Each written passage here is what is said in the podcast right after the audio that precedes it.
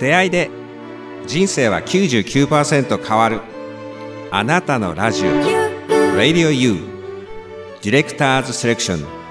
アナラジの世界。You and me 出会ってしまったひょんなきっかけで立ち止まってくれてありがとう。The synchronicity prepared May you don't 変わらないかもしれないけどあなたへの願い祈りを分かっちゃい残してゆけたら。ポッドキャストディレクターのあちゃんです。4月ももう下旬になりましたが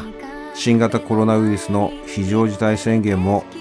全国に発令され引き続きゴールデンウィークも、えー外出できないというような状態になっているかと思います。本日は第43回最終回ということでですね、えーいつもの配信とはちょっとスタイルを変えて、えー皆様にお届けしたいなというふうに感じております。えー皆さんいかがお過ごしでしょうか？あどこでこの放送を聞いてくださっているんでしょうかね、えーお一人で、えーそれともご家族と、あるいはお友達と、恋人と、ご夫婦で、えー本日もしばらくのお時間お付き合いお付き合いくださいませ。えーどちらかというと今日はライブ的なあ感じでですね、えーお話をさせていただいたりとかですね、今手元にはこんな感じで、えー鳴り物も持ってきたりなんかしてですね、えー配信をさせていただこうかなと思っています。まあ、今は収録というスタイルなんですけれども、まあ、ライブ感覚な感じでですね、えー皆さんにお届けできればな、というふうに感じています。まあ、最終回ということでですね、えーまあ、告知の方も前回、前々回か、させていただいてますので、えーご承知のことかと思います。えー今日はどちらかというと、ポッドキャストディレクターというよりはですね、まあ、あの、フォークシンガーという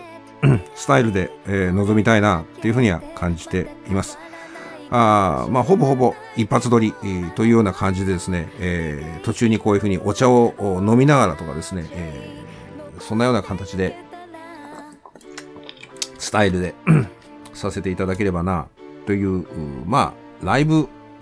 感覚なあ収録で、えー進めさせていただきたいなと思っています。まあ、本日のテーマとしては、昨今の新型コロナウイルス、えー COVID-19 ですかね、えーの影響もありまして、先日はあ女優の岡江久美子さんがお亡くなりになって、非常に、えーショックでしたね。子供の頃から NHK のあのクイズドラ、あクイズなんかも拝見させていただいてましたし、バラエティなんかにも出ていらっしゃって、まあ、第40回の放送でもお伝えしたように、えーその時は、あ志村けんさんがお亡くにお亡くなりになって、我々の世代で子供の頃から馴染み深い、えー方々が、この新型コロナウイルスの、えー関係で亡くなられるっていうのを目の当たりにして、えーいろいろ感じいることがありますね。ですから、若い方も年配の方も関係なく、我事としてですね、えー明日は我が身というようなですね、えーリアリティというか生々しさを感じながら日々過ごしています。ある意味、えー誤解を恐れずに言うんであれば、あ非常に平等なウイルスなんだろう。若い人も、年配の人も、それこそ、お金を持ってる人も、お金がない人も、どんなステータスの人も、かかってしまって、命を落とす可能性がある。そんな、えーウイルスなので、今日はまあそういうことも含めて命をテーマにした、あーお話、そして、えー今日はまあどちらかとフォークシンガーというようなね、えープロではないですけども、あり方で進めてまいりたいというふうに感じています。えー、前回の放送でもね、えー、お伝えさせていただいたように、ちょっと、心の病を患いましてですね。まあ、診断名は、あうつ病ということで、えー、まさかというところもありました。まあ、10年前にも同じようにちょっと心の病に、えー、かかったことはあるんですけれども、今度はかなり、本格的って言ったらあれですけどね、えー、ヘビーな状態なので、まあ今日の配信もどうしようかなと思ったんですけれども、まあ、調子のいいタイミングを見て、えー、お伝えをさせていただければなと思って、えー、じゃあ、どういう風にしようかなと思ったんですけど、まあ、最終回ということで、あまりこう、作り込んでいってもどうなのかな、お伝えするんであれば、あ今の私自身をお伝えするのが一番いいのかなと思って、まあ、こういう何物も持ってきたりなんかして、えー、じゃあ、ありのままのね、自分をお伝えできればな。ただテーマだけはその命ということで、えー、決めて、お届けしようっていうふうに、えー、感じましたので、しばらくのお時間お付き合いいただければなと思います。いつもの配信よりも若干あライブ感覚ということでですね、えー、間延びしたような感じになることがあるかと思いますけれども、まあ、えー、ちょっとね、あとはあのこれは大人の事情がありましてですね、えー、いろんな歌を歌いたい。あのまあ、これが一応配信はされると思うんですけれども、短期間で取り上げられるっていう可能性もあるかもしれないので、まあこれはいろいろあるんですけどね。えー、放送上のいろいろ。まあただ、最後の放送で、まあお利口さんにしてもいかがなものかと。ね、あの理解はしているんですけど、やっぱり、えー、私のあり方として、えー、誠実に、えー、物事を伝えたい。やっぱり言葉を使って、え、皆さんにいろんなことをお伝えしている身としては、やっぱり、えー、なんていうのかな、あの、普通のメディアではないので、私が感じたこと、もしくは、え、知り得たこと、もいろんなことありますけれども、あの、お伝えしていきたいな、っていうとこがあって、今日はまあ、ああ、こういうふうに、えー、楽器も持ち込みながらですね、えー、いろいろお伝えできればなと感じております。ですから、ほぼほぼあの、ノー編集というような形で まありますもんですから、あお聞き苦しい点が多々あるかとは思いますけれども、まあそこのところはできるだけ、えー、間延びしない形で、えー、いこうかなと思ってますけどね。まあ前回の放送でもちょっとだけお伝えしましたけれども、ちょうどですね、えー、こう、新型コロナウイルスの、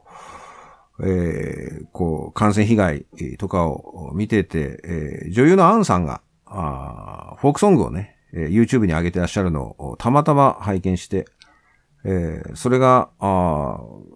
関西フォークの巨匠、今は亡き香川亮さんが歌われた教訓1という曲なんですね。その曲を聴いて、ああ、命のことを歌ってらっしゃるなっていうふうに見てて、で、まあ本当はその歌を自分の番組でもと思ったんですけど、まあちょっとタイミングが、あそうじゃないなと思ったんで、まあ今日ちょっとそれも含めてですね、えー、皆さんに聞いていただければなとは思いますけれども、まあお聞き苦しい点も多々あるかと思うんですが、あの、まあ、特にその教訓1っていう歌は、えー、今ちょっと手元に、えー、これはある私の、えー、まあ大先輩っていうのか、飲み友達っていうのかな、あの方の、形見になってしまいましたけれども、中津川フォークジャンボリーっていうのは昔あったんですね。全日本フォークジャンボリーっていうのがあって、えー、岐阜県の中津川市で行われたフォークのお祭りというよりは、その時、まあ今超有名になった方々が集まってですね、えー、そこでライブをしたという、そのあの CD をお借りしてたんですけど、まあその私の大先輩というか飲み友達っていうかな、方が、えー、2年ほど前に亡くなってしまったので、あの、これは形見になっちゃったんですけどね、その、あの、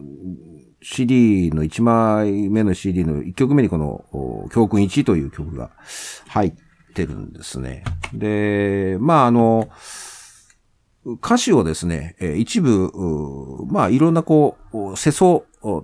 とかありまして、えー変えられてる部分があったんですね。アンさんも多分変えて歌ってらっしゃったんじゃないかなと思うんですけど、私はまあ原曲で、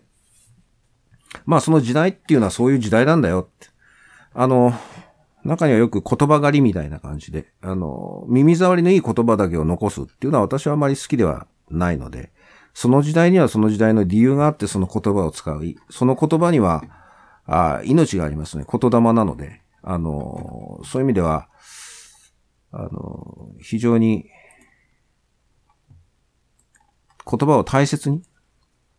たとえそれが、あの、世相に合わない。例えばそれが誰かを、えー誤解を生むような言葉であっても、その当時はその言葉を選んだんであれば、それを私は大切にしたいな、と思ったので、えー原曲で歌いますね。もしあの、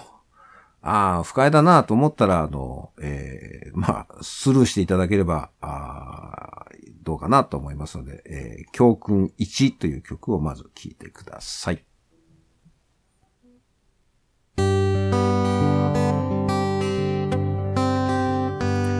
命は一つ人生は一回だから命を捨てないようにね。慌てるとついふらふらとお国のためなのと言われるとね。青くなって尻込みなさい。逃げなさい。隠れなさい。奥には俺たち死んだとてずっと後まで残りますよね。失礼しましたで終わるだけ。命のスペアはありませんよ。青くなって尻込みなさい。逃げなさい。隠れなさい。命を捨てて男になれと言われた時には震えましょうよね。そうよ。あたしゃ女で結構女の腐ったので構いませんよ。青くなって尻込みなさい。逃げなさい。隠れなさい。死んで神様と言われるよりも生きてバカだと言われましょうよね。綺麗事並べられた時もこの命を捨てないようにね。青くなって尻込みなさい。逃げなさい。隠れなさい。青くなって尻込みなさい逃げなさい隠れなさい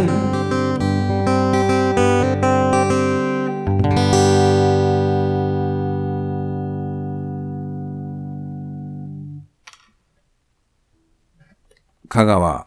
亮さんが歌われましたね。教訓1という曲をですね、聴いていただきました。まああの、中にね、ちょっとこう、現代では似つかわしくない、えみたいな表現はありますけれども、まあこれはこの時代、1971年、えに、えー歌われた曲なので、まあそこはご勘弁いただければな、というふうに思ってますね。あの、何でもかんでもこ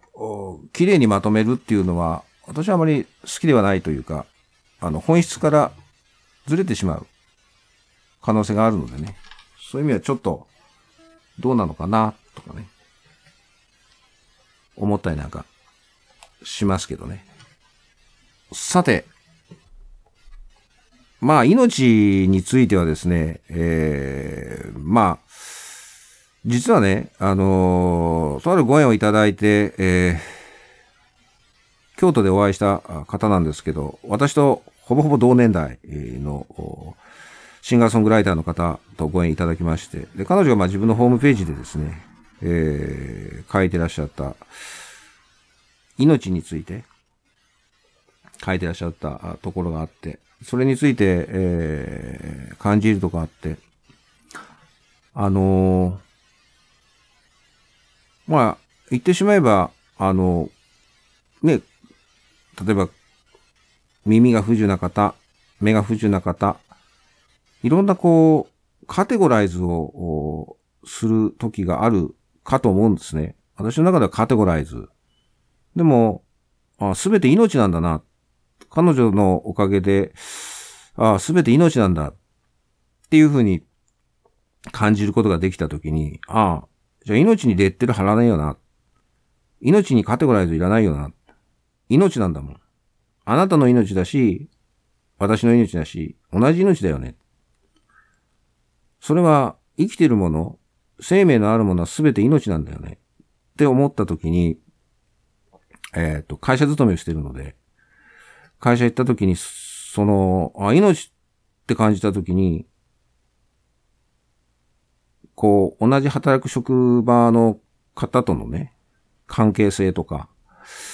そういうものが違って見えたり、違ってこう関われるようになったりとかね。まあ、些細なことで腹を立てていた時もあるんですけど、そういうことを感じさせていただいた方がいるんですね。シンガーソングライターで。まあ素敵な、あの、お会いしたんですけど、本当に素敵なシンガーソングライターの方で。あの、また、あの、この番組にもご登場いただけるかなと思うんですけど、まあいろいろ諸事情ございまして、今ちょっと段取りを組んでるところなんですけど。だから、じゃあ命って何？あの、お亡くなられ、お亡くなられになりましたけど、あの、日野原先生、えー、医師の、あお医者さんの日野原先生がおっしゃったんですけど、えー、命って何だったら時間だって言うんですよね。命は時間だ。要は、その人のために、えー、時間を使うということは命を削って、命を使って関わる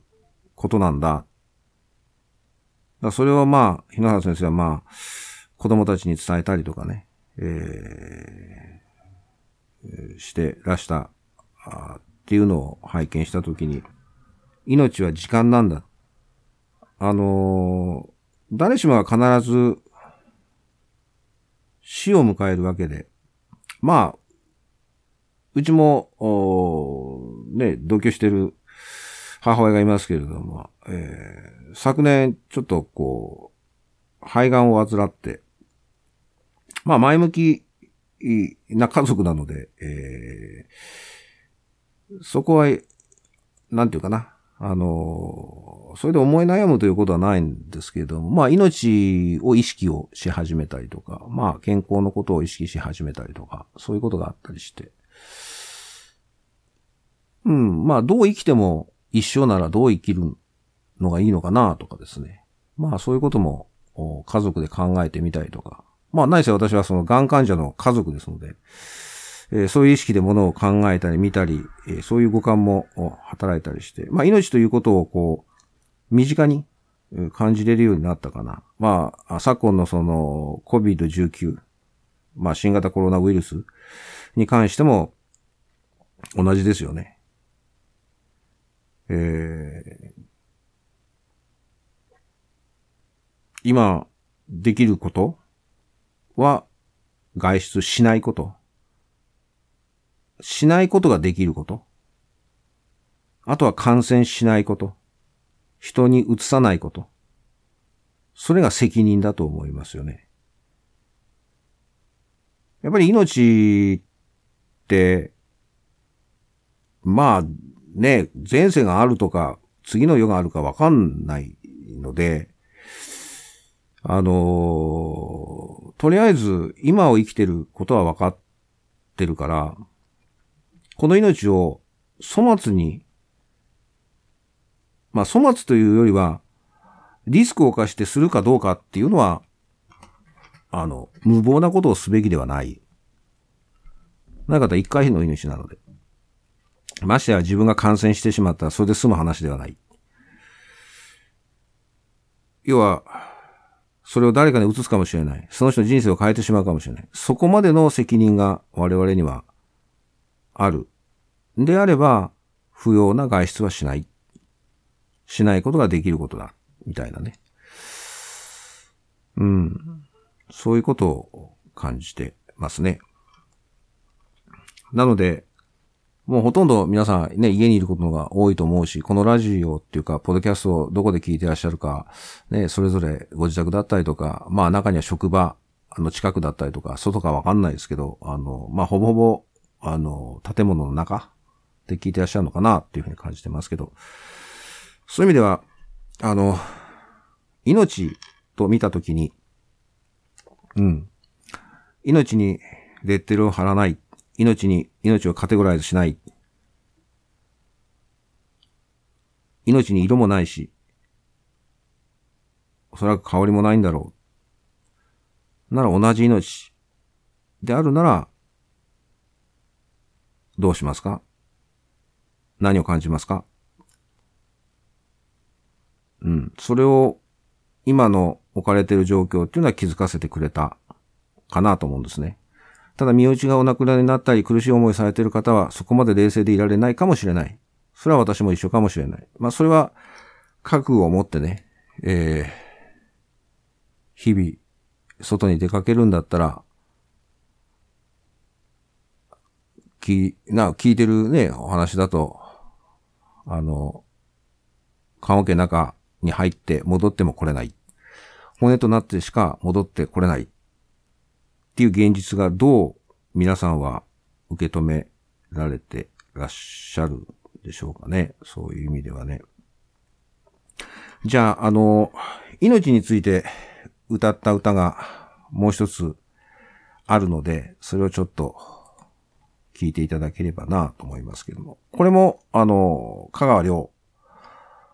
亮さんが作った歌ですね。伝道っていう伝える道ですね。うん、非常に短い歌詞です。で、まあ1番っていうか2番っていうのかな。えー、2つのパートが繰り返し出てくる。非常に噛み締めて、まあ、私は子供の頃っていうのは、どっちかっていうと、フォークソングという世代よりはニューミュージックの世代でしたから、どっちかというと我々のその友達の、兄貴の世代、二つ三つ上ぐらいが、なんとなくフォークソングの名残みたいなのがあって、その一つ上の世代ですから、70代の方々が歌ってた時代ですよね。で、その次の世代が60代。で、その次が私ら50代の世代みたいなね。そんな感じであって。まあ、この、えー、伝道っていう歌も、これは、まあ、間接的に、当時 LP レコードですよ。30センチのね。今レ、レコードなんていうのは、あの、貴重なもんなんでしょうけど。それで、えー、私も初めて目に、あの、聞いた、目にして聞いた歌ですけども。こんな詩なんですよ。悲しい時には悲しみなさい。気にすることじゃありません。あなたの大事な命に関わることもあるまいし。そうです。それが運命でしょう。気にすることじゃありません。生まれて死ぬまで付きまとうのは悩みというものだけなのですよ。これだけの詩なんです。これだけの詩を非常にシンプルなメロディーで淡々と歌っていくんですね。で、みんなで声合わせたりなんかする歌だったりなんかするんですけど。まあ、この詩を噛み締めて、命についてね、えー、感じていただければなと思いますね。それじゃあ、伝道という歌を聴いてください。悲しい時にゃ悲しみなさい気にすることじゃありませんあなたの大事な命に関わることもあるまいし。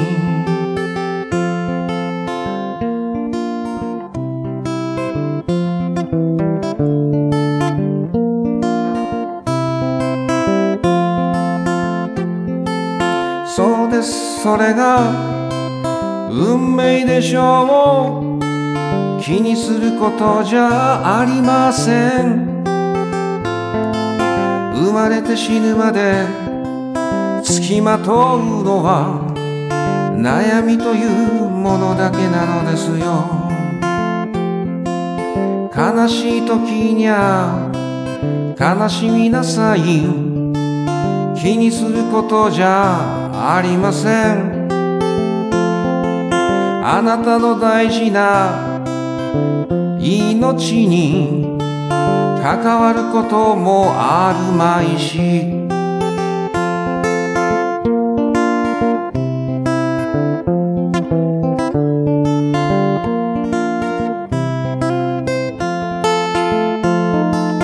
そうです。それが運命でしょう。気にすることじゃありません。生まれて死ぬまで付きまとうのは悩みというものだけなのですよ。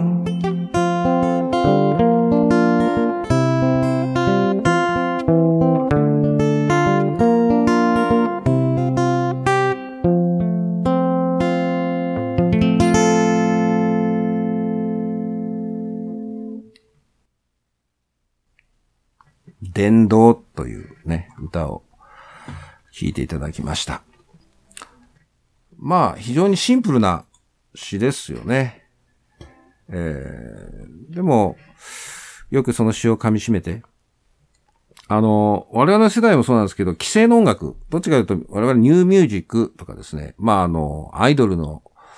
えー、さんが出てきた時代を経ているので、あの、要は、ね、ニューミュージックとかいうそういうあのシンガーソングライターたちがそのアイドルさんたちに曲を書いて渡した時代っていうのは1980年代の頭であって、だから50%の、えー、売り上げのがニューミュージックだったのかな。なんかそんなこと聞いたことありますけど、そういう時代があって、で、まあ、あのー、規制の音楽？どっちかというと今のようなそのギター一本でとか、あの、放送禁止、放送禁止になるような歌なんていうのは最近ないじゃないですか。昔は結構あって、いろいろその思想があったりとか、それこそ政治的な、あいろいろあって、えー、まあ、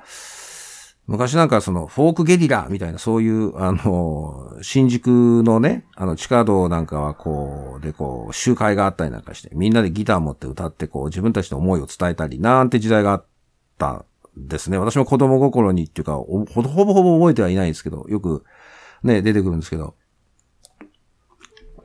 そういう意味では、そういう時代、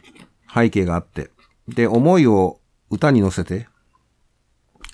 だから逆に言うとその、昔で言うとその、なんすか、あの、恋の歌なんていうのは、えー、軟弱だみたいな時代があったりとかね。まあ、そうい、う極端な考え方もあったりして。まあ、ただ、思いを乗せて歌で伝える。これだけ、こう、ポッドキャストもあったり、いろんな配信ができるにもかかわらず、どうなのかな？まあ、私が知らないだけなのかもしれませんけど、歌を歌う機会は、そこそこあるけれど、うん、なんか、時代を歌った、世相を歌った歌が届いてこない。まあ、時代、歌は世につれ、世は歌につれ、みたいな言葉もあるんですけど、うん、ちょっと寂しいな、みたいな。私が聞いてないだけなのかもしれないですけどね。そういう意味では、あの、うん。歌を商売にするのは別に構わないと思います。それは。えー、それはそれで全然構わない。ただ、いざっていう時に、あなたのそこの思いを歌にして出してみろって言われたときに、果たして出ますかね？そこがね。急に言われても、みたいなね。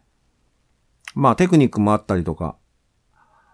ああ、歌も上手だったりとか、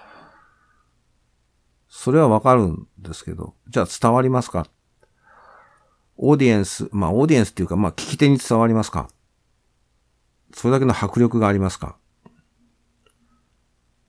まあ、私はフォークシンガーと言いながらも、作詞、作曲をして、えー、封印してた時代ももちろんあるし、別に歌うのが、で飯を食ってるわけではない。本当に歌で飯を食ってる人っていうのは本当に尊敬するし、それだけの努力をしているし、思いはあると思うんですけど、じゃあいざこういう時代になった時に、じゃあどの立ち位置で、えー、歌を歌うんですか、まあ、私は素人ながらだけど、こういう発信する場をお借りして、そういう場をお借りして、えー、伝えるっていうことができるので、私なりの伝え方をさせていただいたりとか、あとはまあ、もっと伝えるのが上手な方、もしくはこの人の歌伝えたいよねっていう人を番組に出てもらったりとかね、そういうことをしていく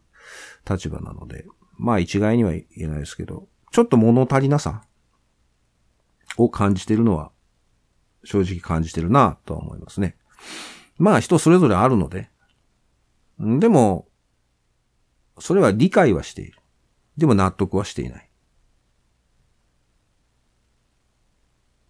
ならば自分が歌えばいいじゃん。っていうとこがシンプルなとこなんですけどね。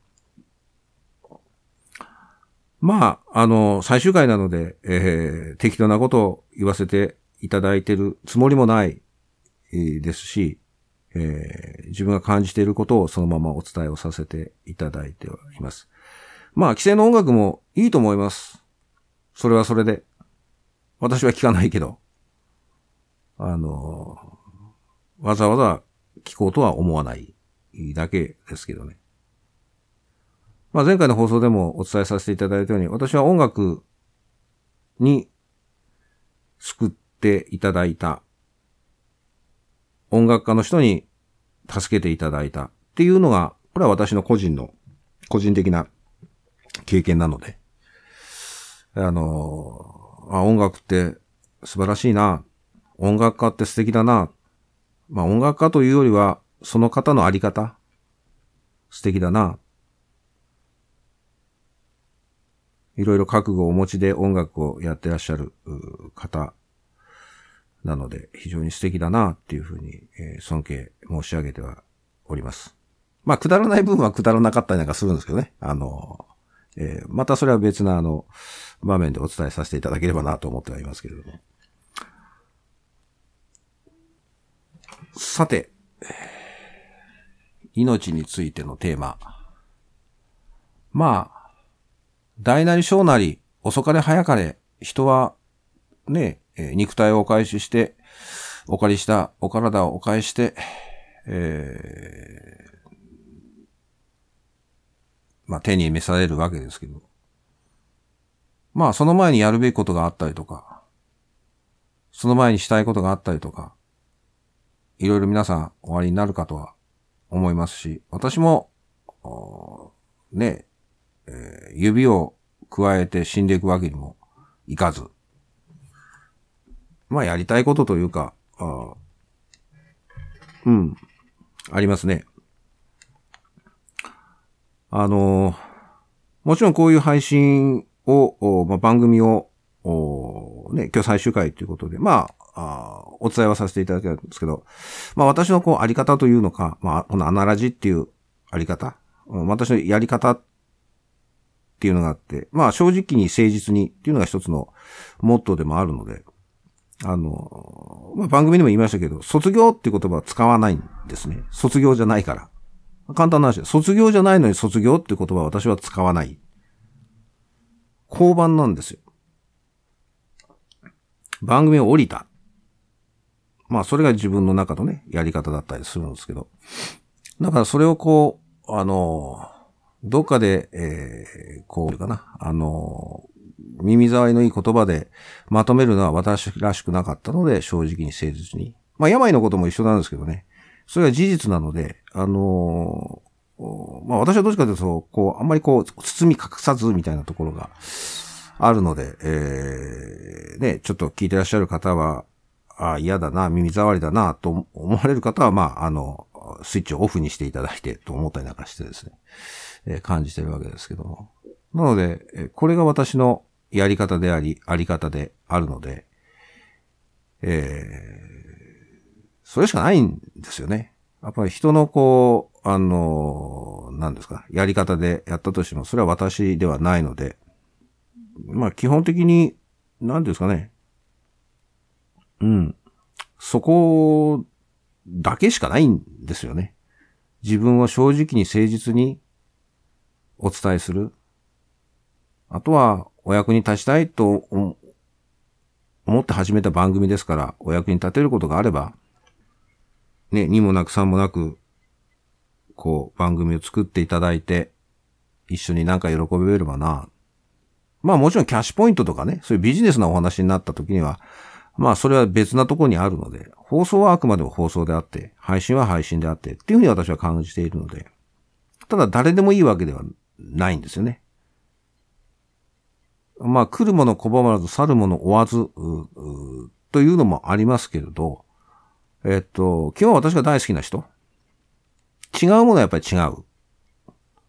ていうのははっきり、させているんですね。なぜかというと大切な番組なので、私が大好きな人たちと大切な番組で、えー、やっていく。だからまあスポンサーもね、あのー、こう、つけてなかったりとか、つけてなかったりっていうか、まあそういう目的ではないので、まあもちろんそのスポンサーになってくださるっていうのだとありがたいなと思いますけども、まあそれはよく吟味して、自分に正直に、誠実に向き合って、下げる頭は下げて、引くとこは引いて、ただ出るとこは出て、みたいですね。えー、まあメリハリをつけてとは思ってはいるんですけど。さて、引き続いてですね、どうしようかな。あのー、まあ、テーマが命って決めて、えー、今日お話をさせていただいてはいるんですけど。次の歌は、これも岡林信康っていう人が書いた歌ですけど、あのー、子供の頃に、うん、父親とね、やっぱりどうしてもこう、ぶつかるとこがあって、まあ反発して、まあ、その頃はまあ、ケツが多いなと思いながら、今だったらわかるんですけど、あの、ぶつかった時があって、その時に、この歌を聴いたですね、今日を超えてという歌なんですが、その時の自分のフィーリングとすごく、あ、初めて共鳴したなっていう曲だったんですね。まあ、要は、自分の父親っていうのは、まあ、要は、シンボリックなところで言うと、まあ、社会みたいなところがあって、息苦しさがあったりとか、あまあ、それは自分が、あの、経験が浅かったりとかね、そういうこともあるんですけど、さっき言ったように、規制のもので、なんかおかしいな、みたいな。うん。なんかそういうような思いがあった時に、この歌を聴いた時に、すごく、あの、自分の中ではフィットした曲なので、ちょっとね、命とは、まあ生きるっていうことではあるんでしょうけど、ちょっと、えー、今日を超えてっていう歌をですね、聴いていただければなと思います。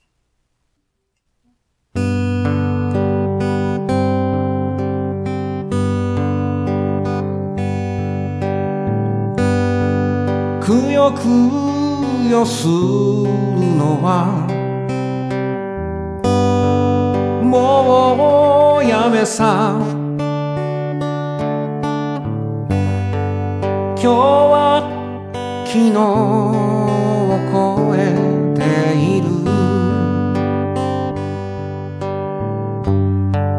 昨日に聞くのももうやめさ。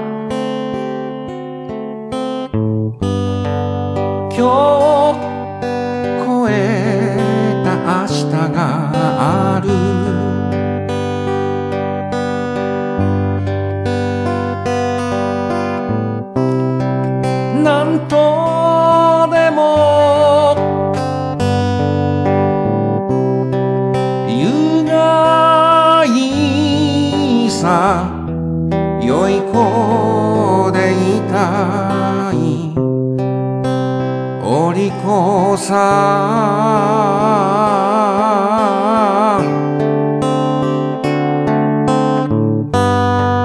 あんたにゃわかるまい。今日乗り越えて明日に生きることなんか。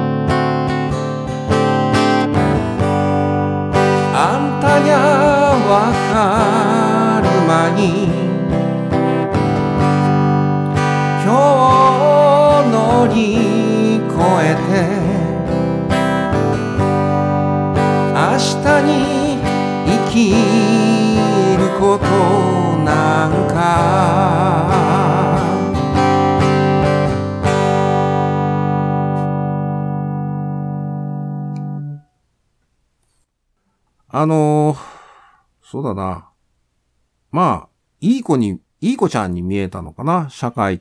ていうものが。まあ、今ならわかりますよ。根回しをしたりとか、整えたりとか。まあ、それで社会が成り立ってるっていうのはよく理解もできてるし、そうやって私もサラリーマンをやってるし。でもこの当時はなんか、なんかおかしいな。うん。まあ、良い子でいたい、お利口さん、あんたにはわかるまい。今日を乗り越えて明日に生きることなんか。まさに今の時代は、今日を乗り越えて、今日生きれた。明日生きれる保証はない。今日乗り越えれて、明日生きれたら嬉しいよね。っていうようなね。ところで、えー、感じてる、だかな。まあ、こう、長く生きてるとね、そりゃ40年も50年も生きてりゃいろんなことがあるでしょう。それは大内小なりあるでしょう。でも、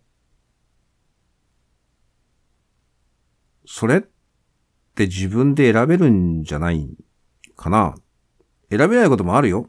あるけど、可能な限り自分で選べるんじゃないの？できないって思い込まされてないかい？その自由って与えられた自由じゃないのかい？いや、与えられたらそれはありがたいと思うけど、それ、本当かい？疑問を持つことに、疑問を持つことがなくなってないかい？それ本当かい？そう感じるんですね。いろんな情報は溢れてる。でも経験が少ない。じゃあどうやって判断するの？みんなが左にいたら左なんかい？右にいたら右なのかい？まっすぐ進んだらまっすぐなのかい？誰が決めるんだい？自分でしょ？自分で決めるんでしょ？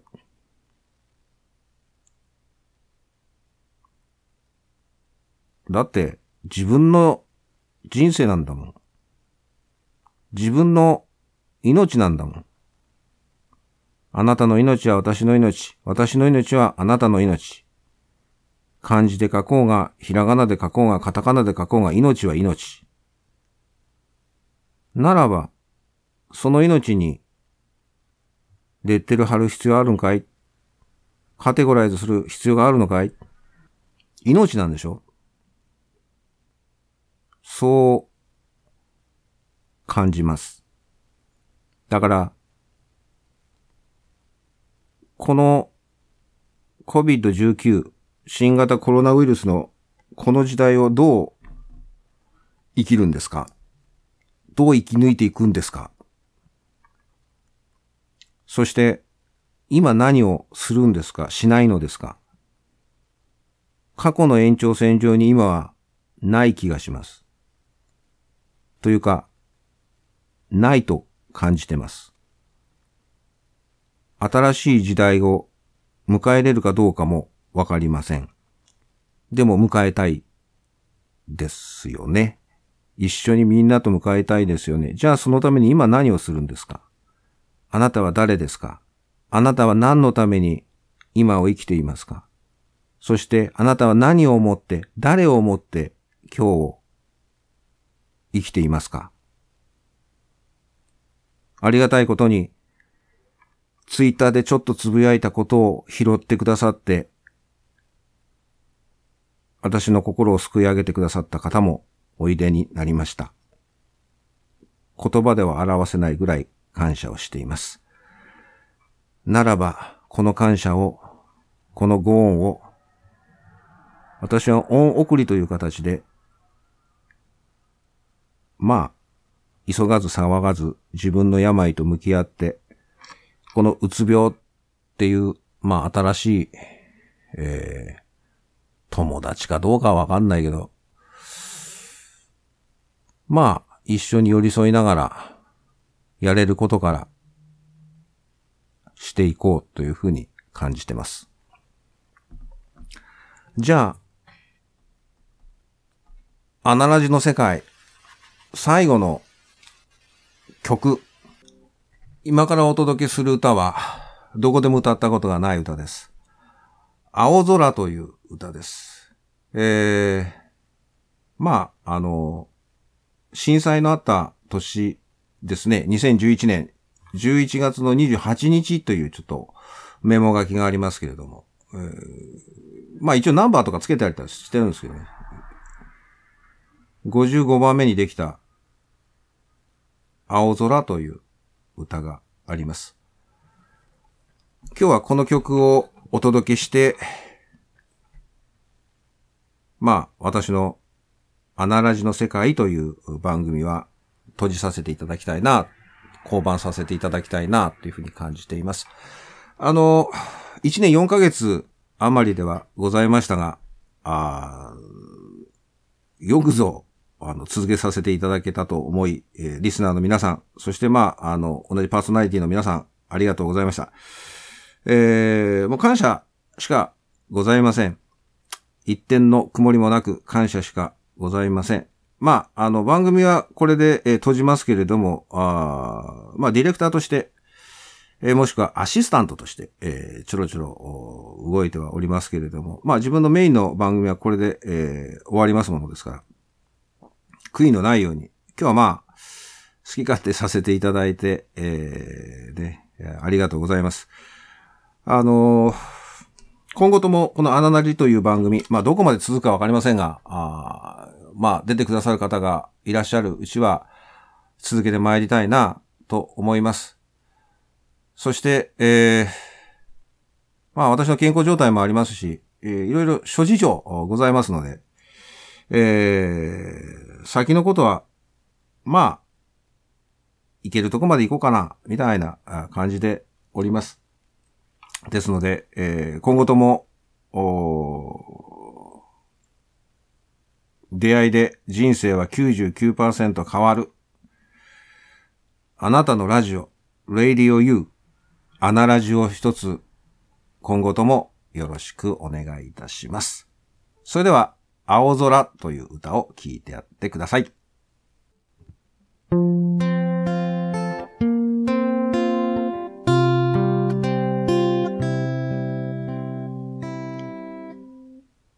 見上げた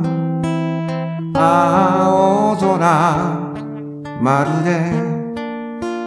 君の世でまっすぐに突き抜ける高く澄んだ空。流れる白い雲。浮かんで消えてゆく。君へのの想いどこにたどり着くいつまでも君の笑顔ずっと見ていたい。なのになぜだろうか。君との時間は早すぎて見上げた青空今日も切なくて